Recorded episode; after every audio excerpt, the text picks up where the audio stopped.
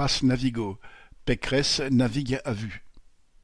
Valérie Pécresse, présidente de la région Île-de-France et ancienne candidate LR à l'élection présidentielle, a évoqué une augmentation possible du pass Navigo. L'abonnement mensuel pourrait passer de 75,20 euros aujourd'hui à 100 euros l'année prochaine. Comme pour toutes les autres hausses de prix, l'augmentation des tarifs de l'énergie est mise en avant. Pécresse parle de 950 millions de coûts supplémentaires, sans qu'il soit bien sûr possible de savoir d'où sort ce chiffre. L'ex-candidate à la présidentielle se pose en défenseur des usagers, affirmant qu'elle refuse d'augmenter autant le pass Navigo et que l'État, les départements, la RATP et l'SNCF, et même les entreprises, doivent mettre la main à la poche pour que la hausse reste modérée. De son côté, la SNCF a annoncé elle aussi que les prix de ses billets pourraient augmenter de 10%, là encore à cause de la hausse des prix de l'énergie.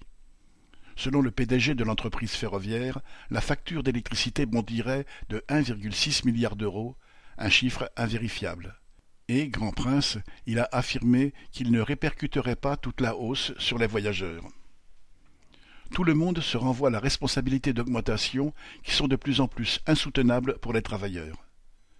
Pour les responsables politiques et les patrons, il est évident que ce sera aux classes populaires de payer l'addition finale mais tous craignent une réaction du monde du travail. C'est ce qu'ils appellent pudiquement l'acceptabilité. En effet, les travailleurs n'ont aucune raison d'accepter de payer pour la crise de ce système. Camille Paglieri